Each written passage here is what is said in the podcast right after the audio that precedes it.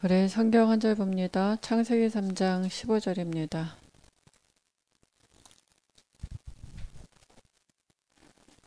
창세기 3장 15절 어, 우리 같이 한 목소리로 합독합니다. 4페이지에 있죠.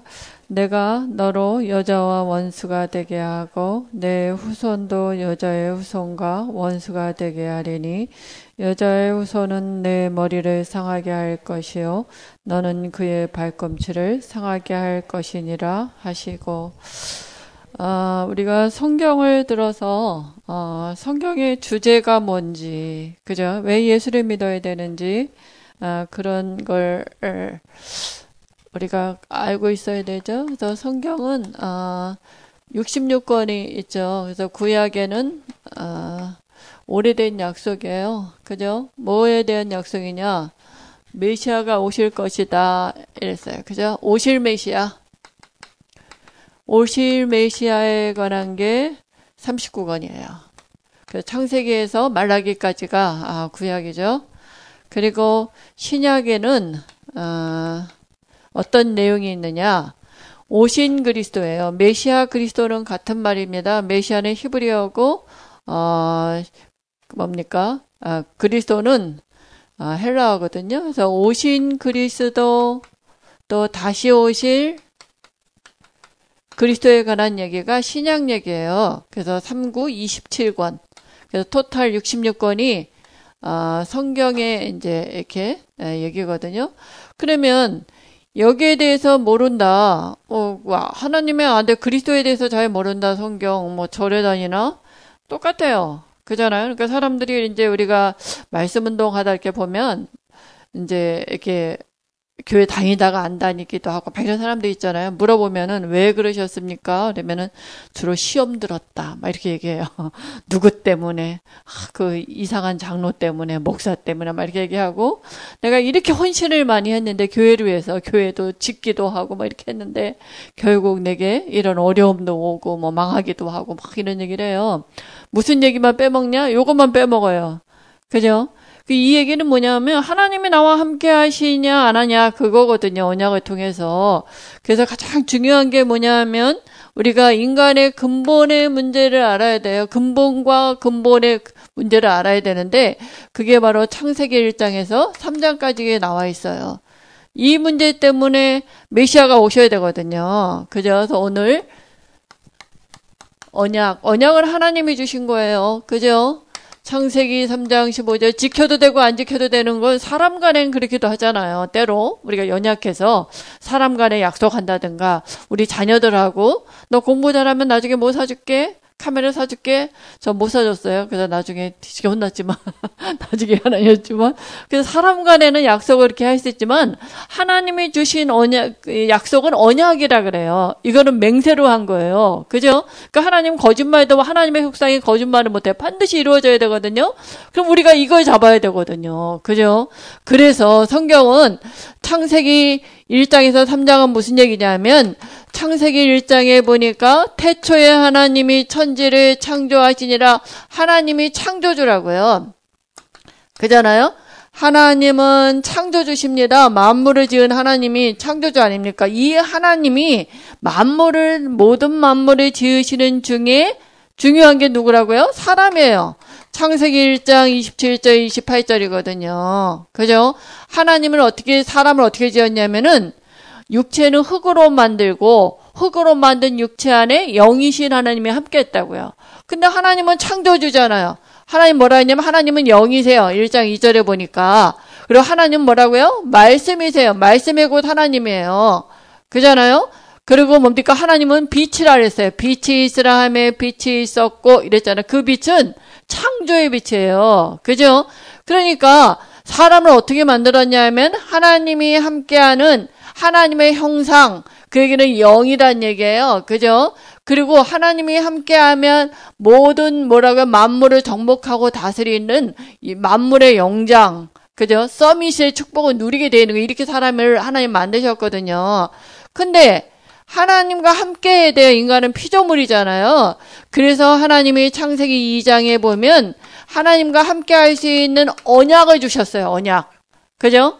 하나님의 언약을 주셨는데 이 언약이 뭐냐? 창세기 2장 17절일 거예요. 선악을 알게 하는 실과 먹지 말라고 먹으면 반드시 죽는다. 요 말씀은 지켜도 되고 안 지켜도 되고 그런 게 아니에요. 하나님의 언약은 반드시 지켜져야 돼요. 그죠? 그러면 요 말씀 한 절 안에 이 삶이 사라지는 거예요. 하나님이 함께하는 축복을 누리는 거예요. 하나님이 함께하니까 부족함이 없는 축복을 하나님이 어디에 두셨냐 하면은 에덴 동산에다 주신 거예요. 그죠? 아담과 하와를 에덴 동산에다 두시고 요 말씀 하나 믿고 있으면 요 언약을 하나 딱 마음에 믿고 있으면 이걸 누리고 있으면 이 삶이 사라지도록 그죠? 그러면 그걸 어떻게 누려요? 계속 이걸 믿고 있어야 되잖아요.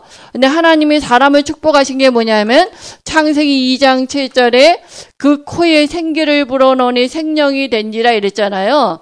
그죠? 그 얘기는 사람에게 숨을 준 거예요. 숨, 호흡. 그 호흡이 끊어지면 죽잖아요. 그죠? 그 호흡을 통해서 기도를 통해서 그걸 기도를 담는다는 얘기면 요 언약을 담는다는 얘기예요. 그럼 기도를 지금 우리가 얘기하면 아유 하나님 부자 되게 해주세요 하나님 이병 고쳐주세요 요거 요렇게 해주세요 저렇게 해주세요 그러니까 사람이 그러다가 망하는 거예요 하나님이 함께하는 그 축복을 누리는 언약을 기도해야 되는데 그걸 빼고 맨 육, 이건 언약을 빼놓고 이제 이거 삶의 축복을 해달라고 기도하잖아요 사람들이 그거는 절에 가나 어디 찾아가나 똑같아요. 그잖아요. 하나님이 함께 하는 걸 누리는 게 기도거든요. 그게 언약이에요. 그죠? 그러니까 근데 요걸 이제 뱀이 안 거죠. 요 언약만 딱 마음에 담고 아담과 하와가 누리고 있으면 믿고 있으면 이 삶이 사라지는 건데 요걸 뱀이 아는 거예요. 타락한 천사가 뭐라고요? 간사한 깨를 가지고 누구를 이용했다고요? 뱀을 이용한 거예요. 뱀을 이용해 가지고 야, 말 이 언약 없어도 다시 말하면 하나님 없어도 얼마든지 이 삶을 살 수 있다라고 이제 가서 속인 거죠. 그죠? 그러니까 뱀인 줄 알았지 이 뱀이 누군지 누구라고요? 예. 네.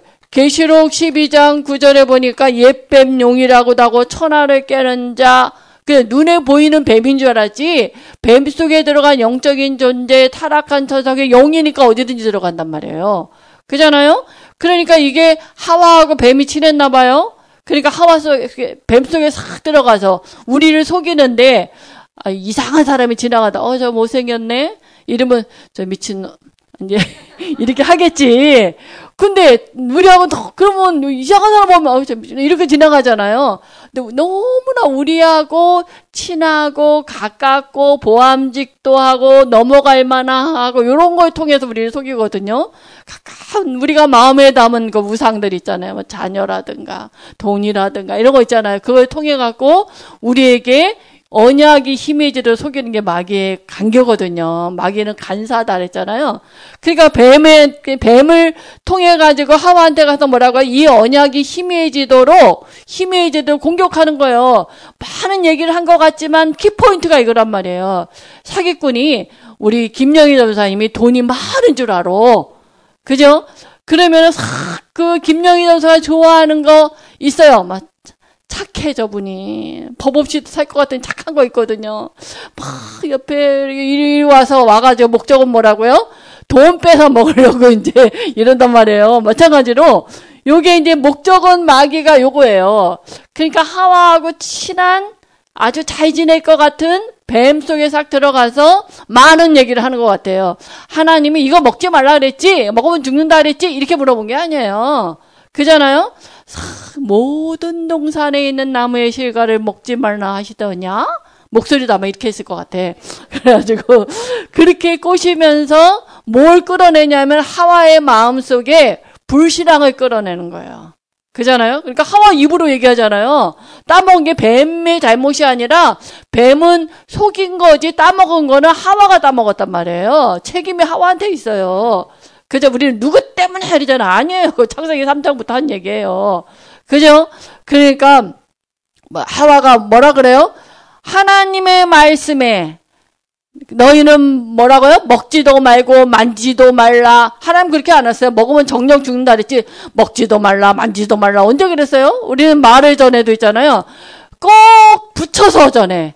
그 내 속에 있는 거 그거를 가지고 이게 창세기 3장에 남은 잔재라 그냥 우리 속에 있는 걸 싹 건져갖고 그잖아요.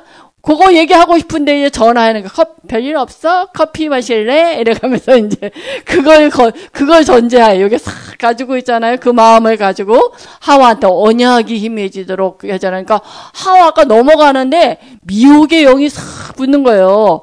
그잖아요. 그게 영이니까 뱀 속에 들어간 영이니까 그 영이 전달되는 거야 말할 때. 그죠? 우리 싸울 때 여러분 안 싸워 보셨어요? 남편이나 부인하고 싸울 때 뭔가 막 힘주는 것 같지 않아요? 막 그때 하나님 잠깐 어디 가 계신 것 같지 않아요? 막 힘을 주는 것 같아. 막 더, 더 하고 싶어. 막 어떨 때는. 제 얘기입니다.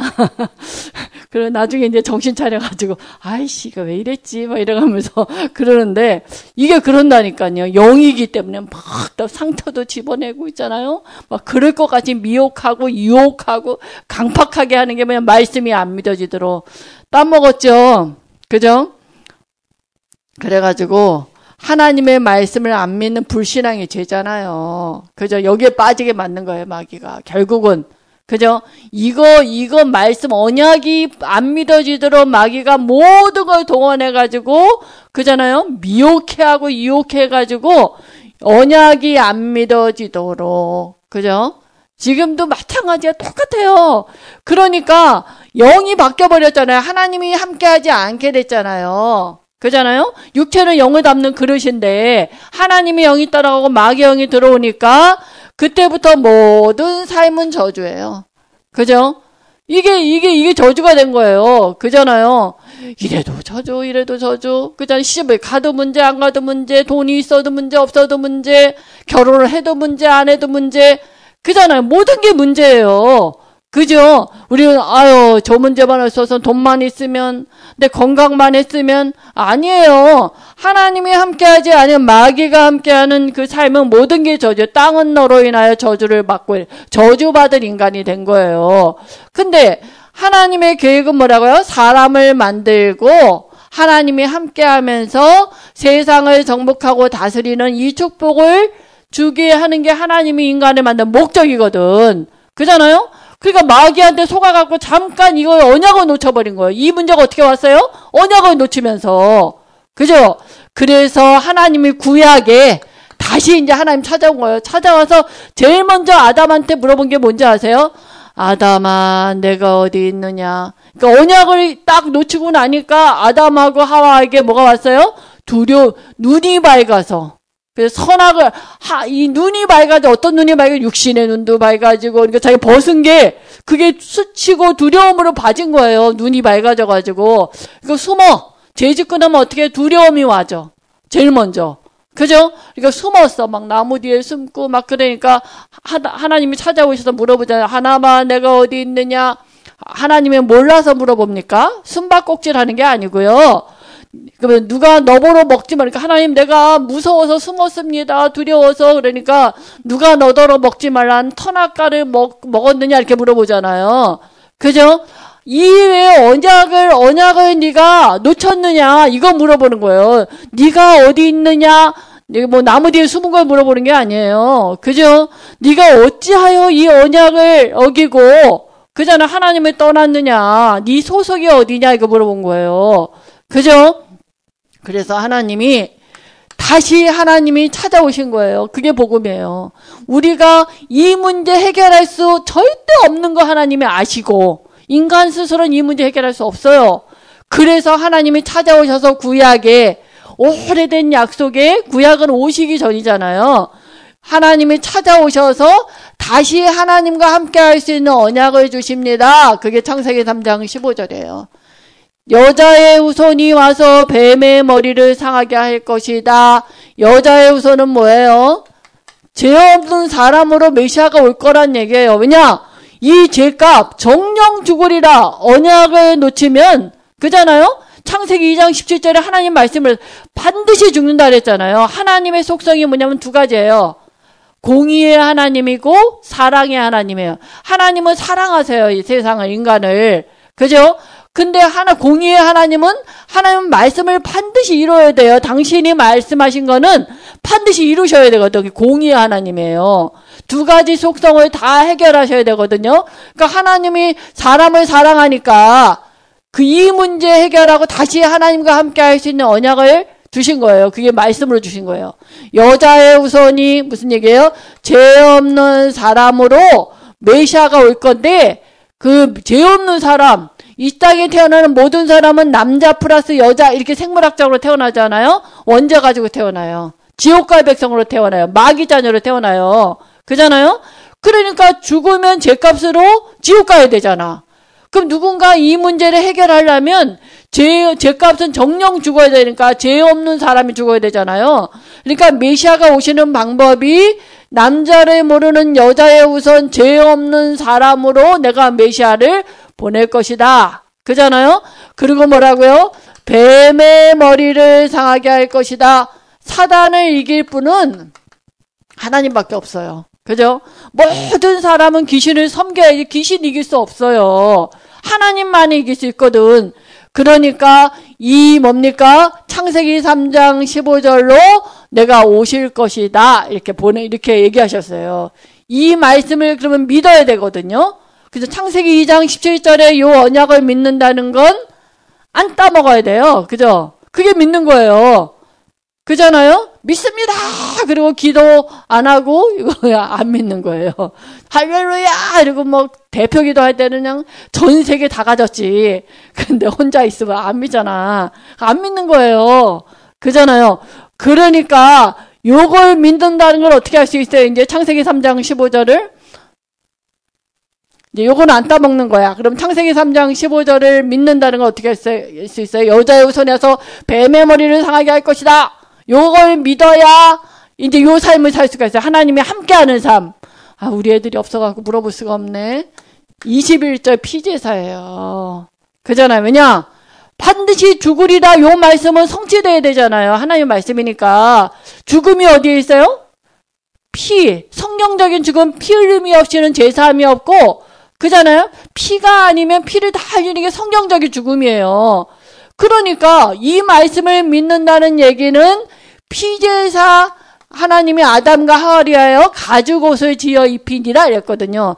가죽옷을 지어 입히려면 짐승이 죽어야 되잖아. 그럼 피 흘려야 되잖아요. 그죠? 그래서 요 말씀을 믿는다는 믿음의 표시 피제사야. 아브라함이 피제사 드렸다고요. 그죠? 그 예배 드리고 망한 사람이에요. 사람들이. 그게 누구예요? 창세기 4장에 가인과 아벨이 카인이 열심히 드렸다니까 막 그 뭐 곡식 드려서 정성 들었게 얼마나 열심히 드렸겠어요. 근데 예배 드리고 망했어. 현장에서 사람들한테 물어보세요. 교회 다닌다. 안 아이씨, 안 다닌다. 하면서 내가 열심히 교회 가서 헌신도 하고, 봉사도 하고, 오만 때만 다 하고, 교회에 뭐 짓기도 하고, 목사님 뭐 옷도 사드리고, 다 했는데, 망했어. 어느 날. 막, 그러고 이제 안 다녀. 그잖아요? 왜요? 가인 같은 예배 드린 거예요. 언약 없는 예배 드린 거예요. 하나님은 언약의 하나님이에요. 그잖아요? 언약하신 대로 해요. 법대로 하신다니까. 그냥 이거는 몰라. 성 교회를 막 그렇게 오래 다녀도 있잖아. 언약은 잘 모르고 내 열심으로 하는 거야. 이제 막 열심히 다니고 막 기도도 막 기도를 얼마나 많이 했는데요. 여러분 그 절에 가나 무속인들 보면요. 기도 우리보다 헐 많이 해요. 목욕 제기하고 가요. 우리 세수도 안 하고 새벽 예배 나올 때 많잖아. 저 새벽 예배 막 나오는데 눈 꺾이고 어떤 사람은 막 바지도 거꾸로 입고 나 어떤 사람 성대복 입고 나나는 보니까 옷 옷 위에 옷 뭐 뒤집어 입는 건 다 반사야 보면 새벽에 보면요. 얼마나 웃긴지 아세요? 뒤에서 보면 옷이 이렇게 속옷이 나와 있어. 우리 그러고도 막 나오잖아요. 그게 문제가 기준이 그게 아니고 언약을 믿느냐 안 믿냐 그게 하나님의 기준이거든요. 그런데 이 언, 이 언약 믿고 이번에 우리 오늘 말씀 아닙니까? 아브라함의 믿음 뭘 믿었다고 이거 믿고 피제사 드렸다고요. 그잖아요. 근데 이걸 또 놓친다니까요. 그 요셉 위에 또 놓치잖아요. 그래서 이거 언약 하나 딱 놓쳤는데 애굽에 또 노예야. 사단의 노예야. 세상의 노예인 거예요.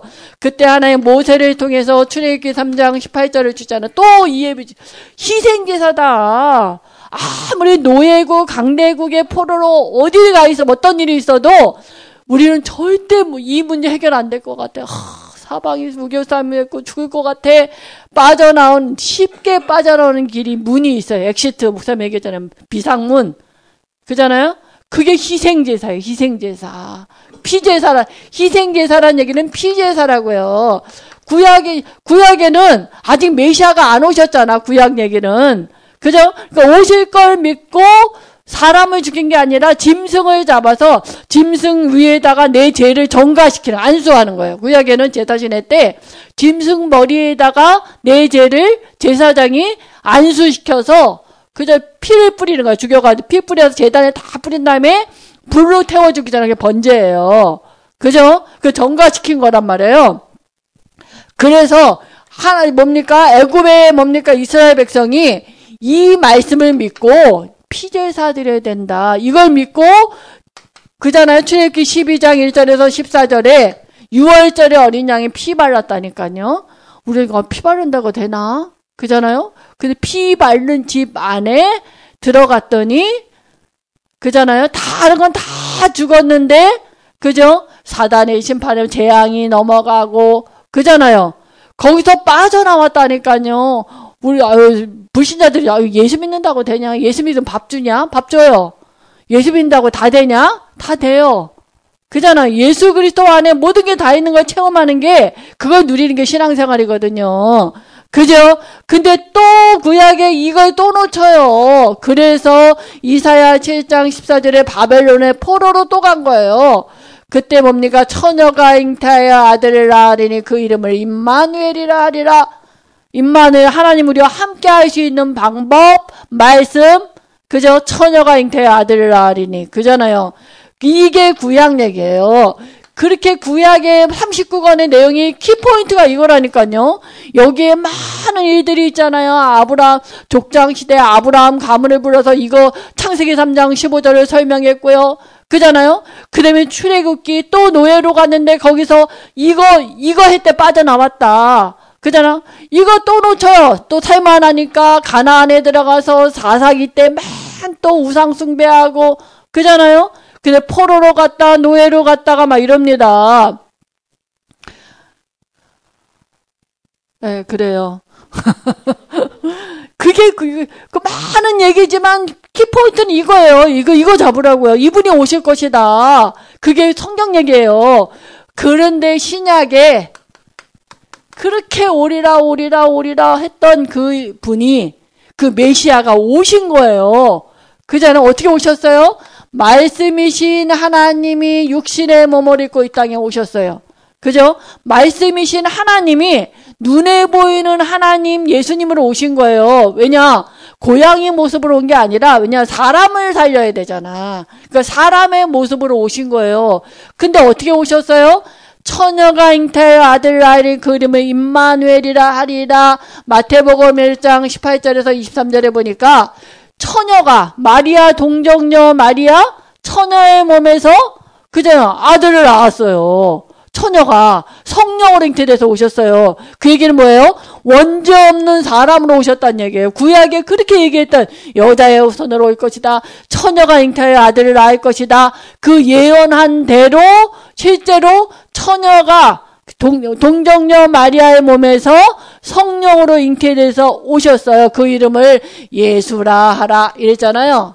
그죠? 그 이름을 번역한 즉 우리를 원죄에서 구원해낼 구원자이심이라. 우리를 원죄 이 문제 때문에 하나님이 함께하지 못했잖아요. 그잖아요. 그러니까 예수님이 오셔서 하신 일이 뭐냐? 원죄 문제 해결할 구원자. 그죠? 죄, 사단, 하나님 떠난 이 문제를 원죄를 해결하시고 우리를 구원하시고 그리고 그 이름을 번역한 즉 임마누엘이라 하리라 이건 우리와 함께 한다고요. 우리를 원죄에서 구원하시고 우리 안에 임마누엘 하시려고 예수님이 하신 일이 있어요. 그게 마태복음 16장 16절 그리스도의 일을 하신 거예요. 그죠? 그래서 우리의 모든 죄를 예수님이 담당하셨어요. 왜냐? 예수님은 죄 없는 사람으로 오셨잖아. 여자의 우선으로. 그러니까 예수님 머리에다가 모든 인류의 죄를 담당하시고 죄값으로 죽은 거예요. 죄는 우리가 졌는데 예수님이 담당하시고 십자가에서 죽은 예수님을 제사장이라 그래요. 모든 저주와 죄를 다 담당하셨어요. 그리고 예수님은 요한에서 3장 8절에 사단의 권세를 박살내시고 그죠? 모든 사람은 귀신 섬겨야 되지만 예수님은 하나님이니까 귀신을 이길 수가 있는 거예요. 그러니까 사단은 죽는 존재가 아니잖아. 영이니까 권세를 박살낸 거예요. 그죠? 건세를 박살내시고 부활하셨어요. 그죠?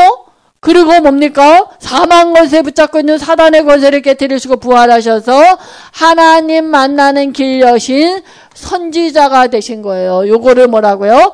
그리스도라 그래요. 그죠? 예수님이 이 땅에 하나님이 예수님으로 오셔서 십자가에 죽고 부활하시면서 하신 일이 그리스도예요. 기름 부음을 받은 자. 그러니까 구약엔 아직 안 오셨으니까 이 사람을 세워서 이 그리스도 일을 하신 거예요. 제사장을 세워서 우리 제 문제를 그죠? 왕을 세우고 선지자를 세워서 사람을 세워서 했잖아요. 근데 그럼 불완전해. 그잖아요? 그러니까 신약에 실제로 하나님이 사람 예수님을 오셔서 그 예수님은 하나님이시잖아요. 그 이 십자가에 죽고 부활하시면서 완전한 그저 모든 문제 해결한 그리스도가 되신 거예요. 그래서 뭐라 했냐? 요한복음 19장 30절에 다 이루었다. 예수님이 십자가에 죽으시면서 그랬잖아요. 내가 다 이루었다. 다 끝냈다. 모든 문제 올 수 있는 그저 이 언제 문제 하나님이 함께 할 수 없는 그 문제 다 끝냈다. 그러면서 우리에게 딱 요구한 게 딱 하나 있어요. 요한복음 1장 12절에 영접하라고요. 영접. 영접 곧 그 이름을 믿는 자. 영접은 믿는다는 얘기잖아. 그죠? 영접 그 얘기는 니코로 믿음이에요. 뭘 믿어요? 곧 그 이름을 믿는 자들에게 곧 그 이름 뭐라고요? 예수가 그리스도구나. 그잖아요. 예수를 그리스도로 믿는 자에 한해서 하나님의 자녀가 되는 권세를 주셨으니 영이 바뀌는 거예요. 이때 영이 바뀌는 거예요. 그죠? 교회 가서 영이 바뀌는 게 아니라 그잖아요. 집사, 권사, 목사 돼서 영이 바뀌는 게 아니라 예수를 그리스도로 영접할 때 그저 영이 바뀌는 거예요. 그죠? 그래서 신약에 신약은 이 얘기예요. 그죠? 그러면서 예수님이 뭐라 그랬냐? 이제 구원받은 우리에게 하나님이 뭘 주셨냐면은 올라가시기 전에 이제 부활하셔가지고 그잖아요. 이제 승천하시잖아요. 다시 여기 이 그리스도가 되셔서 모든 문제 끝내기 때문에 육신으로 계속 있으실 필요가 없어요. 예수님은 하나님이시잖아요. 그냥 올라가셔야 돼 이제. 승천해서 우리 목사님 계속 얘기는 보좌 우편에 앉으신 하나님의 아들 이러잖아요. 그리로 가셔야 되거든. 그리로 가시기 전에 영원한 언약을 주신 거예요. 그게 뭐냐? 그게 사도행전 1장 1절에서 11절에 언약을 준 거예요. 그잖아요? 사람들이 이제 다 예수님이 이제 승천하시려고 이제 다 했는데 뭡니까? 어떤 은냐고 오셨어요? 사도행전 1장 1절에 데오빌로요 내가 먼저 쓴 글에는 누가 복음이 뭐예요? 사복음에서 예수님이 육신을 입고 이 땅에 오셔가지고 예수님과 함께 왔더니 받은 응답이 뭐라고요? 아 예수님이 그리스도구나. 구약에 그렇게 오리라 오리라 약속했던 그 그리스도가 예수님이구나. 이걸 체험했다니까요. 그걸 기록한 게 사복음서예요. 그죠? 마태, 마가, 누가, 요한이 예수님과 함께 했더니 어, 예수님 그리스도네. 그 그거 체험한 거예요, 사람들이. 그잖아요. 예수님과 따라다녀도 아무 문제가 없어. no problem 뭐 경제 문제 어떤 문제 no prob 아무 문제가 없어. 따라만 다니면 돼. 그잖아요. 근데 따라다니다가 예수님이 죽으셨어. 눈앞에 안 보여. 그러니까 어머나 뭐 예수님 안 계시 목사님이 아니라 예수님 안 계시네. 그리고 다들 본업으로 돌아가잖아. 그 뭐 고기 잡던 사람들이었잖아요. 그래 고기 잡으러 막 가면서 어떻게 해요? 아유 글쎄 그 예수님이 죽었다가 죽었대. 근데 부활하셨대 이러면 본업으로 가 안 믿은 거지. 왜냐면 그동안에 한 번도 죽었다가 살아난 사람을 한 번도 못 봤어. 그 얘기한 거는 허, 뒷, 뒷쪽으로 들은 거야. 우리처럼 등한히 여긴 거야. 그잖아요. 그때 예수님이 찾아오셔가지고 얘기하잖아요. 너희들이 엠마오로 가는 두 제자, 니네들이 뭔 얘기를 하냐? 아니, 예루살렘에서 그 얘기 못 들었어요? 예수님이 죽었다 부활했대잖아요, 글쎄. 아유, 그러면서 그런 소리 못 들었어요? 소문 있잖아요. 그러면서 고기 잡으러 가잖아요. 그러니까 얼마나 쪽팔렸을까, 내가 진짜. 예수님이 와가지고 막 얘기하잖아요. 옆에 와서. 그때 그 예수님이 하고 얘기하는데, 뭐라요? 아유, 하나님의 말씀에 더디 믿는 너희요. 이러잖아요. 그잖아요? 그러니까 마음이 뜨거워져 가지고, 그죠? 누, 그들의 눈이 밝아지잖아요. 그잖아요? 그러니까 예수가 그리스도 모든 문제 끝, 이 얘기 한 거거든요. 예수가 그리스도 모든 문제 끝 맞습니까? 예수님이 그러시잖아요. 모든 문제 끝냈다.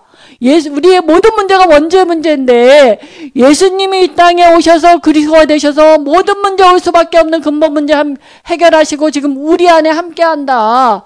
그잖아요. 모든 문제가 하나님이 나와 함께하지 않는 데서 문제가 온 거잖아요. 근데 예수 그리스도를 영접할 때 하나님이 내와 함께하세요. 그죠? 그러니까 뭐 예수가 그래서 모든 문제 끝 갈보리산이죠. 그 다음에 사도행전 1장 3절에 그 사람들에게 하나님 나라의 일을 40일 동안이나 얘기했다고요. 예수 그리스도를 통해서 하나님 나라 보좌를 통할 수 있는 거예요. 그잖아요? 우리가 예수 영접은 보좌가 우리 안에 임했어요. 그걸 어떻게 누려요? 하나님의 아들 그리스도를 통해서. 그러면 하나님의 나라 일이 이루어지게 돼 있어. 그게 사복음서 일이에요. 그죠? 사도행전의 얘기예요. 일이에요. 그게. 그잖아요. 이 사람들 뭘 한 게 아니라 그잖아요. 그러니까 뭐라고 몇 날이 못 돼서 아, 기다리라 그러면서 뭐라 그래요? 사도행전 1장 8절. 그러니까 우리에게 오직 필요한 게 뭐예요? 오직 성령이야. 사도행전 1장 8절에 오직 성령이 임하면 뭐라고요? 오직 성령이 임한다지 믿음이 생기는 거예요. 믿음.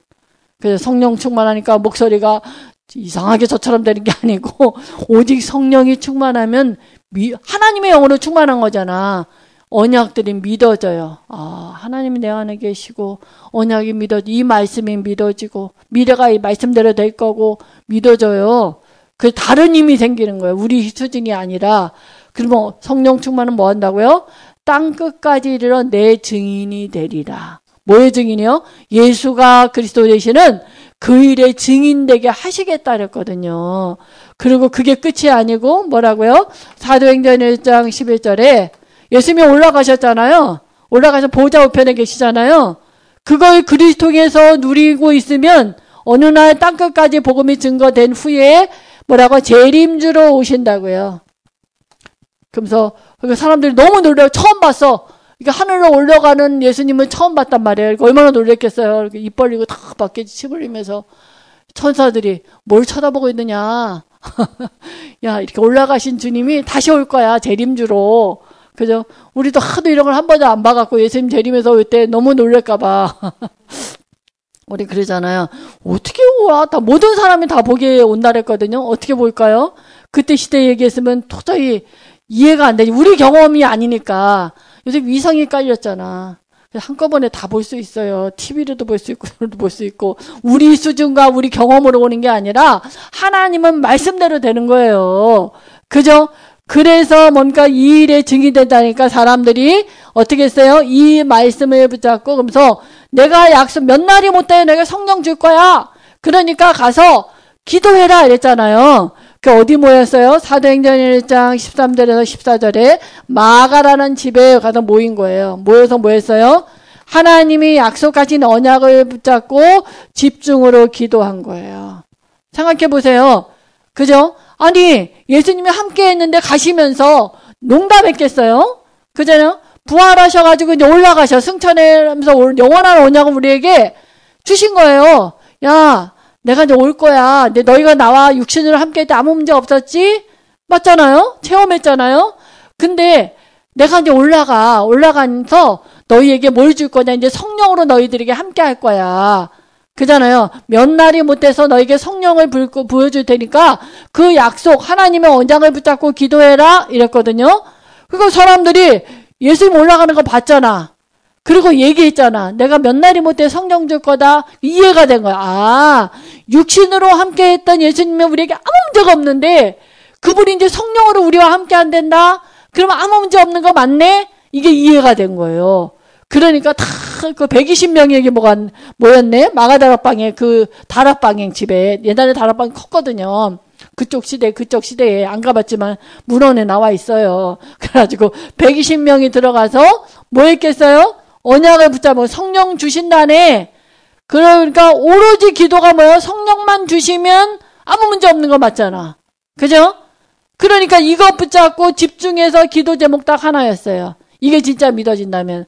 그러면 진짜 우리에게 필요한 게 뭐예요? 성령 충만. 왜냐면 믿음 충만이어야 되거든. 믿음 없는 게 문제지. 말씀이 안 믿어지는 게 문제잖아요. 우리가 불신앙이 문제잖아요. 그러니까 진짜 내가 필요한 게 뭐예요? 오직 성령 충만이거든요. 그저 구원받은 나에게 그러니까 사람들이 모여서 오직 성령의 충만함을 해달라고 성령 주시겠다고 하셨잖아요. 그 언약 주세요. 라고 딱 열흘 기도했는데 이게 말씀이 성취됐어요. 그게 바로 사도행전 2장 1절에서 47절이에요. 오순절 날이 이름에 그랬잖아요. 기도한 지 10일 지났어요. 그죠? 근데 실제로 이 언약이 성취된 거예요. 불 같은 능력으로 바람 같은 능력으로 그 마가다락방 모인 거기에 성령이 임한 거예요. 각 사람에게. 그죠? 그러니까 방언으로 얘기하고 왜냐하면 15개국의 사람들이 거기 와 있는데 각기 자기 나라 방언들이 있잖아. 그죠? 그 사람들이 입을 열어 하나님 방언을 하게 해서 어떻게 해요? 여기에 말씀이 성취됐죠. 언약 성취됐잖아. 하나님이 하시겠다는 말씀 성취됐죠. 그죠? 제자가 3천이나 일어났죠. 성교의 문에 15개국의 사람들이 와서 그저 각 나라 자기네 나라 말로 복음을 들었다니까요. 그죠? 그리고 현장도 변화되고요. 되어졌다니까. 우리가 전도를 해야 되지. 어떻게 하면 전략을 그게 아니라 되어졌어요. 그잖아요. 전도도 되어지고 성교도 되어지고 그잖아요.